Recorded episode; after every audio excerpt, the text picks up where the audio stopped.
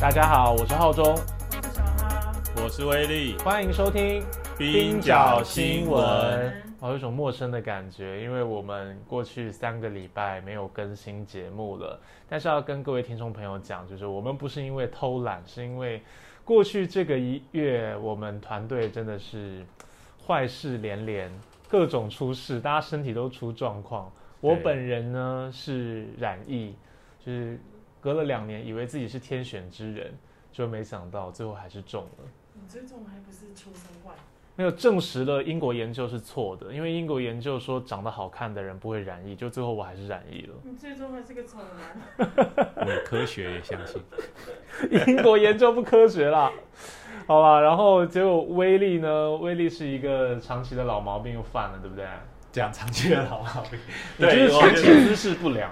我就是我就是长期用电脑还有坐姿都非常不良，然后就是三步就每隔个两三年就会发病一次，肩颈酸痛，肩颈酸痛，啊现在开每每次痛都会就是会它会一次爆发性报复性的那个疼痛这样子。嗯，对，所以就前一阵子休稍微休养了一个礼拜，然后也去做了复健这样子。对。对，然后在呃复健的过程中，就慢慢的酝酿着接下来要怎么样提供精彩的节目给各位听众。没错，接下来会爆发式的，我刚才讲想想说这样子，如果讲讲出来啊，我没做到的话怎么办？你就就最终还是太酸痛了。啊，我我肩膀又开始在痛了。对对无法战胜病魔。好啦，我们今天是想要跟大家聊一下巴基斯坦最近发生了非常严重的水灾哦。台湾在上个周末的时候，我们刚刚经历了今年第一次的台风。那过去台风的时候，我们也会看到我们台湾可能会发生水灾啊，一些低洼地区可能会淹水，会有一些这种事情的发生。但是目前发生在巴基斯坦的事情可以说是前所未见。即便我们过去曾经经历过很严重的台风或很严重的水灾，其实都是很难相提并论的哦。在八月二十六号的时候，巴基斯坦政府就宣布全国进入了紧急状态。那截至目前为止，他们受到洪水的侵袭已经超过两个月了。根据官方的统计，从六月发生洪灾以来，目前已经有一千三百多人死亡，而且有两千七百万人因为家园被冲毁而被迫夜宿街头，流离失所。那目前巴基斯坦非常夸张，有三分之一的国土已经沉没在水中。整个灾情的严重程度，让他们今年七十多岁的巴基斯坦总理谢里夫他都说自己一生当中从来没有看过这么巨大的水灾。那尽管整个洪灾为什么会发生的原因啊，现在还是众说纷纭。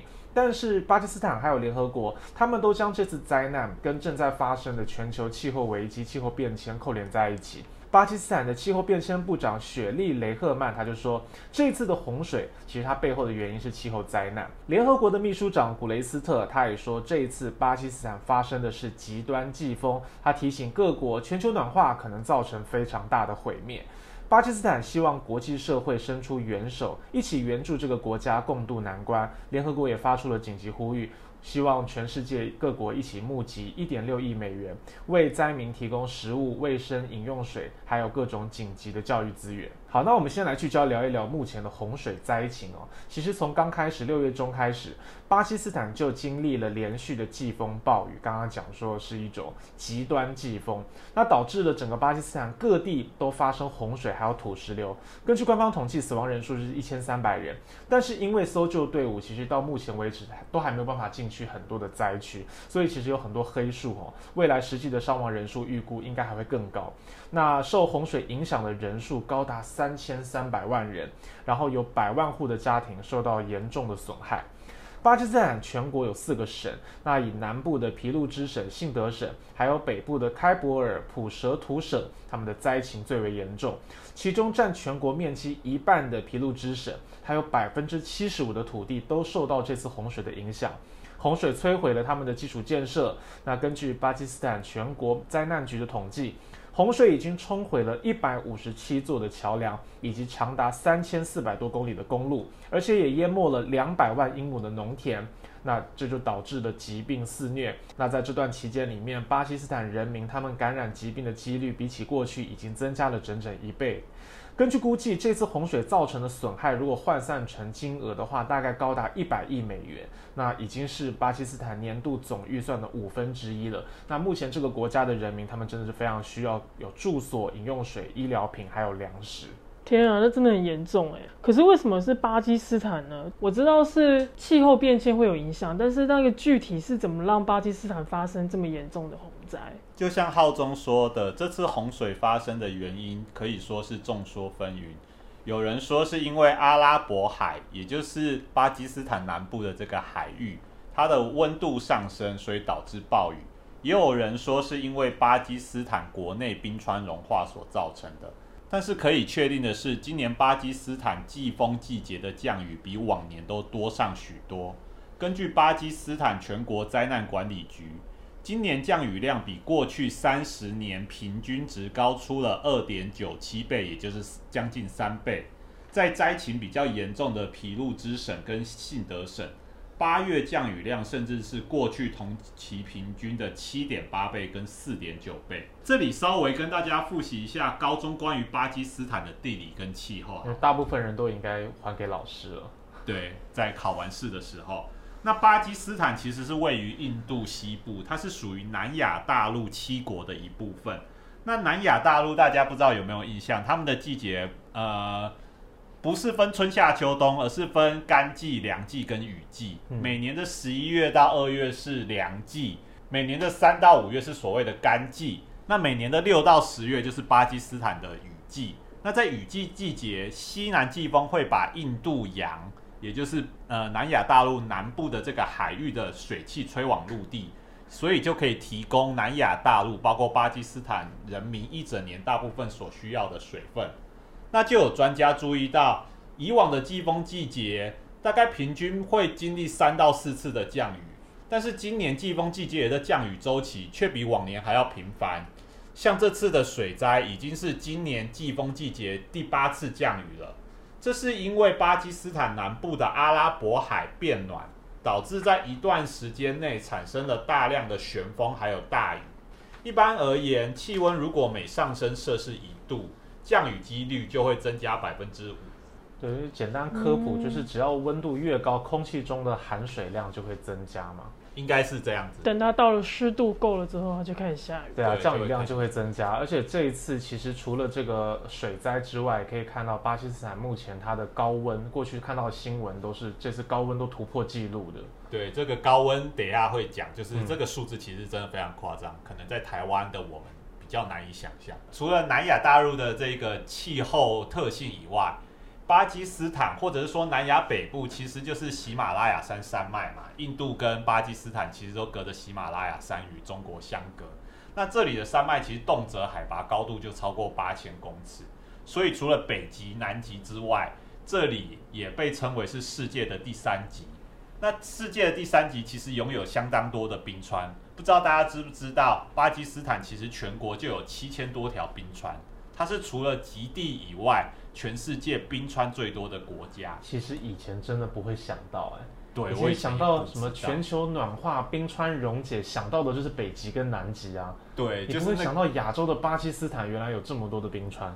对，以前气候暖化，我们常常想到的第一个印象就是哦。北极融化了，所以一只北极熊它就站在一个汪洋的一个冰河，或是说大海里面的一个小冰块里。对，没有想到说，哎，原来在这个南亚，或者说我们熟悉的这个好像一般印象中比较炎热的地区，居然也会发生就是冰川融化、气候变迁危机所带来的。所以就会是一只黑熊。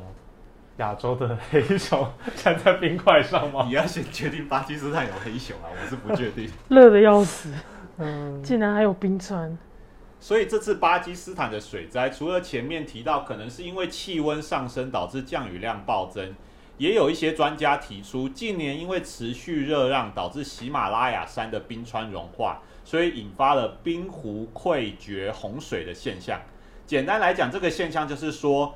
固体的冰川啊，它其实阻挡了储存在冰石湖里面的水，所以当气温上升，就导致冰川融化的时候，这个冰川所形成的冰坝也会融化，它就会把山上的冰湖水，呃，宣泄而出，然后就会一股脑的从巴基斯坦的北部，然后沿着这个所谓的印度河一直冲往南部，这样。其实真的跟水坝溃堤一样啊。对，其实就是水坝溃堤啦，冰坝就是有点类似自然堤防的一种这样子。那当气温上升，它融化，那它后面的水其实就是会宣泄出来嘛。之前提到巴基斯坦政府跟联合国都指出，气温上升导致降雨增加或冰川融化，是全球气候危机的症候。那不只是洪灾，其实巴基斯坦在今年的干季，其也就是所谓的三到五月，也创下了创纪录的高温，而且这个创纪录不是国内，是全球的纪录。那是多高？比沙漠还高吗？全球哎、对，在干季的时候，巴基斯坦的气温一度可以高达摄氏四十五度。在今年四月的时候，南部的信德省气温一度高达四十九度。这个是什么样的一个概念呢？全球四月最高温的记录就是四十九度。那这个也导致了南亚小麦收成减半，那引发的停电也进一步让当地的人民呼喊说：“我根本就是活在地狱里面。”天哪！前面我们有提到，这次的洪灾已经造成巴基斯坦一百亿美元的损失啊，这相当于他们国家每年五分之一的国家总预算。那巴基斯坦是全球人口第五多的国家，而且有三成的人民过去就生活在贫穷之中。它跟邻近的斯里兰卡一样，是全球五十七个债务危机国家之一。那最近通货膨胀也非常严重哦，高达百分之二十四。简而言之，巴基斯坦经济状况过去就已经很不好了。那现在政府当然就希望国际社会可以伸出援手，而且这不只是因为巴基斯坦很弱，所以希望大家帮他。更根本的原因是因为巴基斯坦发生洪灾，他的政府认为这跟全球气候危机脱不了关系。那他们的气候部长雷赫曼就说，巴基斯坦是气候灾难的前线。那他们的总理谢里夫也说，这次洪灾他不应该归咎于巴基斯坦。根据德国非营利组织 German Watch 二零二一年气候变迁风险指数，巴基斯坦在最容易受气候危机影响的国家中排名第八。但是这个国家它的碳排放量却只占全球排放量的不到百分之一。所以巴基斯坦计划与发展部长伊克巴尔他就批评西方国家，就是那些碳排放高的发达国家，他们在享受发达的同时，却是让巴基斯坦这些全球南方国家来付出严重的代价。如果巴基斯坦的洪灾就是因为全球气候的危机所造成的，那巴基斯坦救灾跟复原的金钱是不是应该就由大家来付呢？所以现在联合国秘书长古特雷斯就呼吁全球援助一点六亿美元。那目前美国承诺了十万美元，加拿大跟英国分别承诺了五百万跟一百五十万美元。中国方面，中国红十字会也援助了三十万美元。那日前也运送了四千顶帐篷、五万条毛毯等人道救援物资到巴基斯坦。那刚才为什么提这些国家嘞？因为其实这些国家都是全球碳排放的前十大国家。嗯那与联合国秘书长提出的一点六亿美元相比，其实这些国家目前提出来的援助金额可以说都是杯水车薪。那其实，在去年联合国气候变迁大会，也就是 COP 二十六的时候，全球一百九十七个国家，他们曾经签订所谓的格拉斯哥协议。根据这个协议，以发展国家应该提供发展中国家适应气候变迁的资金，那金额至少是二零零九年的两倍。那为什么是二零零九年呢？因为二零零九年的时候，呃，这些国家也是所谓的富裕国家，就同意说，在二零二零年前至少应该提供一千亿美元。但是这项承诺到现在都还没有兑现。截至二零一九年的时候，这笔资金只有到位八百亿美元。而且比较重要的是说，这笔资金其实是以借贷而不是赠与的方式给予这些发展中国家。嗯，就我借你啦，不是真的我基于我的悔恨而给你的钱。对，就你日后还是得还的。那日前巴基斯坦也再度向国际货币基金组织，也就是所谓的 IMF 求助。那 IMF 也答应了提供十一点七亿美元作为巴基斯坦救援计划的资金。但是我们都知道，其实 IMF 基金的借款通常以非常严苛的还款条件为代价，包括减少公部门支出，还有其他的准结政策。那其实，在洪水爆发之前，巴基斯坦就已经陷入了债务危机。巴基斯坦向 IMF 的借贷在今年的时候就有一百二十五亿美元即将欠款到期。那 IMF 之前的报告也认为说，巴基斯坦还款状况不佳，所以就要求他的政府实施一些措施。那其中就包括电力结构的调整。那电力结构调整其实讲白了就是要求你的电价必须要调升。所以这个举动也被一些专家认为说，可能会令呃现在巴基斯坦已经被洪水侵扰的这些人民，他们的生活更加的雪上加霜。我觉得根本是一个观念上的差异，就是现在这些有钱国家或者像 IMF，他们去帮助巴基斯坦的那个心态，好像都觉得我自己是做慈善的，对，就是我来帮助，因为我很有钱，我乐善好施，我帮助你。可是根本不是这样子啊，而是是因为你要为你自己从工业革命以来的这种大量的碳排放对于地球环境的破坏，这是你自己造出来的因，你自己要去收拾善后啊。因为别人在为你付出代价。这个工业工业革命以来这种发展高度的发展，人类的文明，并不是像巴基斯坦这样子的国家在享受果实啊。那其中还有另外一个原因，就是说。如果不是以借贷的形式，而是以比如说，就是像这些全球南方的国家所要求的，哎，你就是应该付这些赔偿的话，那对于这些富国来讲，其实会很尴尬，就等于是直接承认了说，哎，全球气候变迁是我们的责任。嗯，这个对他们来讲，其实会很尴尬，因为他们可能在未来就得为呃全球气候变迁，然后负起更大的责任。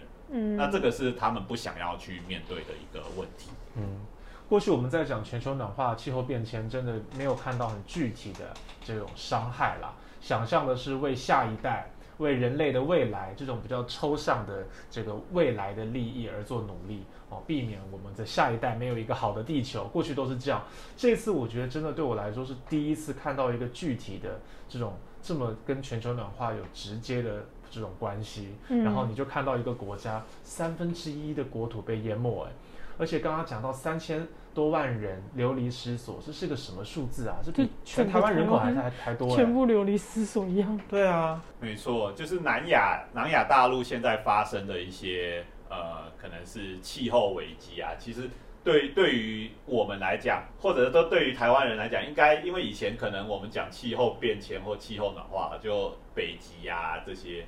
但是就发生在也是发生在亚洲，对我自己而言会觉得说，哇，这个真的是很很明显的一个感受，就离我们那么近的地方发生了就是气候暖化的一些很具体的一些灾难。对，是很切身的利益啦。我们现在讲到巴基斯坦这次发生的这种严重洪灾啊，过去讲到洪灾，其实印象最深刻的就是我们小时候都听到二零零四年的时候，当时南亚大海啸。哦，发生很可怕的惨剧。然后在南亚大海啸发生之后几年，小哈曾经跟着红十字会去了一趟。对，我是去了印尼，那时候班达雅奇。对，对。然后其实那时候其实已经离海啸已经有一段时间了，然后重建其实都已经差不多。他们也已经，我们去到当地的时候，他们也有盖了那个海啸博物馆。嗯。所以已经看到的是，他们已经很努力恢复是。原本家园的状态。那那时候你们去主要是做些什么？主要我是跟红十字会去的嘛，然后我是像是随队摄影，然后他们就会去给当地的呃居民做卫生教育，比方说一些简单的保健知识或是公共卫生的常识这种。嗯嗯。对。然后我们有去海啸博物馆，然后其实也会看到当时留下来的记录或图片。然后也有看到一艘船，就这样子在房屋上面，就卡在房屋上。然后也有一艘很巨大的船，它就冲到市区。它原本在海上，然后因为海啸的关系，它就冲到市区。然后它就现在就在市区里面。然后我没有看到那一艘船。然后当时发生的情况就是房屋跟道路都被摧毁。我们在那海啸博物馆有看到那个前后的对比图，真的是很夸张。对啊，就像浩中讲的，就是我也有看到巴基斯坦洪水的影片，那个真的也很扯，就是惨剧，这真的很惨哎，就会让我勾起说那时候在看到南洋海啸的那些图片跟影片。不过我觉得有一个不一样，还是南亚大海啸应该就算是一个纯粹的天灾嘛，嗯，对不对？那我觉得人类在面对天灾的时候，就是当然那是一个悲剧，但是至少你会觉得天灾比较不是那么呃可以预防的，你只能就是事后去做一些救灾。但是全球暖化其实是现在人类社会可以避免的，而且你在这里可以明确找到是有加害者的，是有人是有国家在实际进行碳排放的。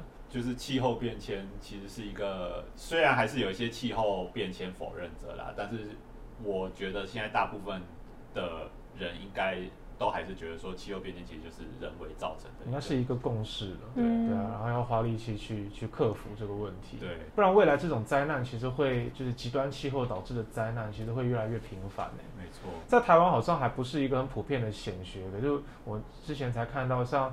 比如说台湾比较少人去做心理咨商嘛，但是在比如说美国，他们有很多的年轻人在青少年时期，就中产阶级就会去做心理咨商。有一种就叫做那种气候恐惧或气候焦虑，就是因为他们很很会很担心说这个气候变迁会导致他们未来生活的世界没办法像现在这样子，已经是形成一种很普遍的心理跟情感的这这种这种因素。嗯，就对世界认知好像是啊，我好像之后就要面对一个。类似地狱或末日的那种。对啊，地球就要，而且如果真的这个地球的毁灭是一弹指之间，大家一起死一死，那也就算了。可是实际上就不会啊，地球的毁灭可能是以一百年为时间尺度在计算的，然后在这个过程里面，都是最穷最惨的人先死，像巴基斯坦这种国家先倒霉，然后国家也没有钱，没有财政负担，然后有钱的国家在那边哦捐助你一个毛毯，捐助你一个一点点钱，杯水车薪，根本帮不了什么事。好吧，我们今天跟大家分享这个巴基斯坦的水灾，那我们后续也会持续的关注，而且特别是要看好，就是联合国他们现在呼吁要有一点六亿美元，对，一点六亿美元，目前的这个募资金额是非常非常比例悬殊都不到的，嗯，那我们会后续关注他们的这个救灾状况。以及这个是不是世界国各国，特别是发达国家，可不可以负担起他们的责任？对。那今天的节目最后呢，要跟大家讲一个好消息，就是在众多的悲剧之中，我们还是要给大家一点点正能量，就是。我们今天的节目是有抽奖的，哇，好久没有抽奖了，对，是抽什么？上次的 CD 有抽了。好，我们今天的节目是要抽出天下文化出版的，由现任哈佛大学人类演化生物学系主任 Joseph Henrich 他撰写的一本书，叫做《西方文化的特立独行：如何形成繁荣世界》。那这本书哦是一套大书哦。上下册成一套，那我们今天会抽出两套给听众朋友。好，那这本书特别在什么地方呢？除了它的作者是刚刚讲到的这个知名的学者 Joseph Henrich 之外呢，它的译者有四位，其中一位就是非常知名的。曾经任职于破周报、呃公民影音行动记录资料库、苦劳网以及冰角新闻，还有南方国际编译团队的陈维伦大大。嗨，大家好，就是威利本人，我就是译作啦。对，由威利本人翻译的一本书。那听说威利本人呢，对于这本书的评价，嗯，我觉得是一本非常有趣的书，就是可以理解，就跟我们不同世界的人他是怎么样想，说，哎，为什么？这个世界现在是由我们这样的一群人所所领导的呢？所领导的呢？对，因为这本书其实它跟听众朋友介绍一下，它主要的内容就是在解释西方为何崛起啦。因为其实过去以来，就当然很多人，不管是东西方，很多人都想要研究为什么西方或者说基督教文明，它在过去的一世纪以来，或者说从从过去工业革命以来，它是可以引领这个社会或者占一个主导的地位。所以他就提出说，比如说为什么工业革命是发生在欧洲而不是中国呢？那西方的个人主义是不是导致了西方具备这种全球性优势的一种原因呢？然后他就提出一些心理学上的解释，认为说是一种文化上的演化，啊，是因为西方具备呃一种特殊的文化，所以用这种文化的方式来解释西方的优势。我觉得是蛮复古的一本书啦，就是从以前到现在，西方的学界会有一个派门是走这个路线的，对对，那一直到二零二二年。还有这样的路线继续存。这本书英文版是二零二零年推出的，其实我已经觉得算蛮复古了。因为你知道，其实，在冷战结束啊，柏林围墙倒塌，然后苏联解体，然后然后中国改革开放嘛，所以当时有一段时间，从九零年代一直到两千年左右，是非常盛行所谓的历史终结论。他认为说，这个世界东西冷战的较量的这个格局已经结束了，西方就是人类永恒的最后的答案。所以当时当然会有很多的书，很多的学者在解释说，西方为何胜利，西方为何可以在冷战当中占据优势地位，为什么最后资本主义获得了成功，资本主义跟自由主义体制获得成功，这个是两千年的时候大家很想要回答的问题。可是从至少比如说中国崛起以来，这个问题其实，在西方早就已经被动摇了。就是大家反而开始来回头在讲说，诶，西方是为什么？其自由主义其实好像面临考验啊？为什么西方的模式好像不可持续？包含我们今天讲到的全球暖化、气候危机，为什么西方的模式没有办法去克服这些人类集体的这种困境？所以反而是开始反省两千二十一世纪初的这种过度乐观的现象。不管保守派跟进步派，我觉得都有这个。这个倾向啊，包含很多人认为说，这种战后婴儿潮的红利其实开始结束啦，美国社会陷入颓废的文化等等的。可是，在这个时候呢，这本书却非常逆潮流的哦，提出了一个非常乐观的观点，他要告诉我们说，西方文化的特立独行如何形成繁荣世界。那可能就看看我们现在对于世界的理解，世界现在真的很繁荣吗？看到美国的通膨还有什么的？对，但是没有关系，我觉得知己知彼，百战百胜。我们可以理解一些不同观点的这种这种这个学者，还有他们的读者可能会有什么想法。所以还是两套大书带回去，呃，而且定价要一千块。上下册不分售，定价是一千块，所以我们七九折的话应该是七百九，七百九十元没有，我们去独立书店买就没有折扣。独立书店应该不会进这种，不会进这种书，就是 太特立独行，不能右派独立书店嘛。好，所以我们今天哇，有史以来最昂贵的一个赠品，没错，我们送出两套，所以价值两千元呢。我天哪，好想哦，好想要啊！会不会有译者的亲笔签名啊？没有译者在签名的啦。啊，有吧？我们另外签一张小卡嘛，可以啊，可是只有四分之一的译者会签。可以可以，我们请那个威力帮你导。威力的签书，导读有声书，没有导读，没有导 导读哎，这本书有多厚？现在听众可能不知道。现在浩中手拿的就是你重了，盖泡面，泡面会垮掉的那种。对对，泡面那个碗会啪压下去的那种。好，那呃，我们今天这集节目抽奖的方式呢，我们不会公布在脸书上面，因为过去很多的听众朋友哈，好像你们节目都没有听，就看了一个 IG 图卡就在参与抽奖了。那我们只会在现在就节目里面公布，你必须私讯给我们，私讯给我们的脸书粉砖，然后写西方文化真的那么特立独行吗？#hashtag 不用 hashtag，因为是私信啊，最后一次再重，就写给我们说，西方文化真的那么特立独行吗？你只要按赞、分享、转贴我们的贴文，同时私信给我们这句话：西方文化真的那么特立独行吗？就可以参与这本书的抽奖。那我们会在呃节目发布后的当周的周五哦，抽出这个幸运的听众朋友。